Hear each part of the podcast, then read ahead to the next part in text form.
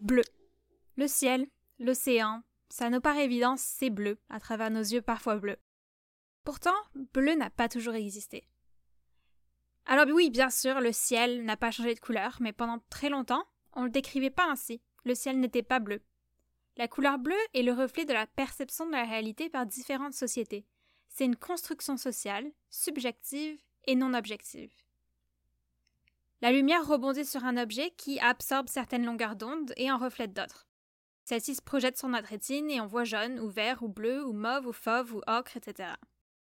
Cette couleur que l'on perçoit évoque des émotions. Sa mention communique notre état d'âme à d'autres humains. Les langues anciennes n'avaient pas de mot pour bleu. Pas en grec ancien, pas en chinois, pas en hébreu, pas en japonais. Dans l'entièreté de l'Odyssée, Homère n'utilise pas le mot bleu une seule fois, mais il décrit l'océan comme, et je cite, semblable au vin, violette, empourpré, noir ou sombre. Pourtant, on peut dire que l'océan est plutôt central dans l'Odyssée. Les premiers à s'être rendus compte de cette absence furent les hellénistes du XIXe siècle. Ils comptèrent les couleurs citées dans l'Odyssée. Noir apparaît 200 fois, blanc 100 fois, rouge 15 fois, et jaune et vert moins de 10 fois. Pendant très longtemps, le noir, le rouge et le blanc étaient les seules couleurs reconnues et utilisées par les civilisations autour du globe. Le noir représente la nuit, important, bleu le jour, important aussi, et le rouge à la fois le poison et le sang, important.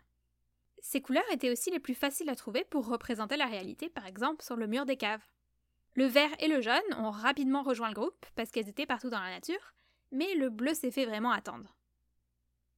Leur premier réflexe fut de penser que peut-être que les différents peuples à l'époque, de différentes ethnicités, percevaient les couleurs différemment, physiologiquement, avec leurs yeux.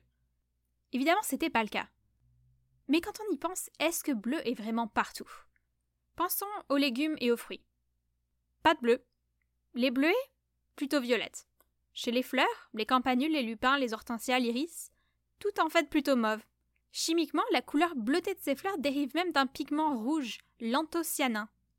Chez les animaux, le bleu se fait très rare, représenté chez certaines rares espèces d'oiseaux.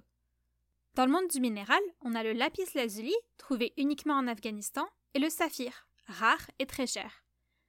Bref, bleu est rare, et ce qui est rare est souvent mis sur un pédestal et coûte très cher.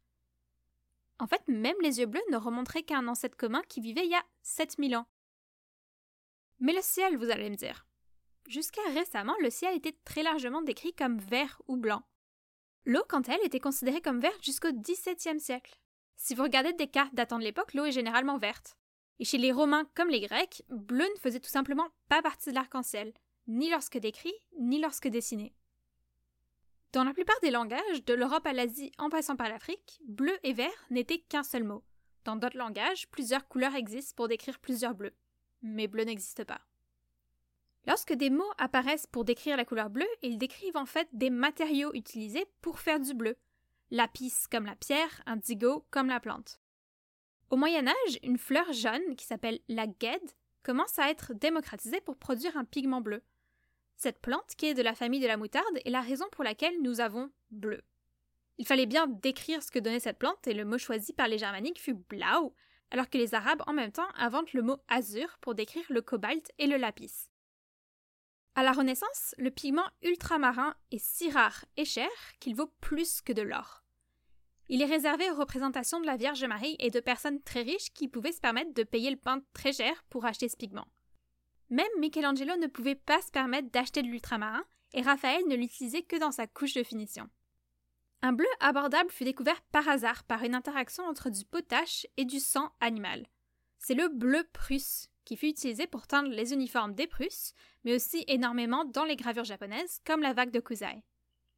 L'indigo remplace le bleu prusse et le bleu apparaît partout, des uniformes des travailleurs au jean, et devient la couleur préférée de la plupart des Américains et des Européens aujourd'hui.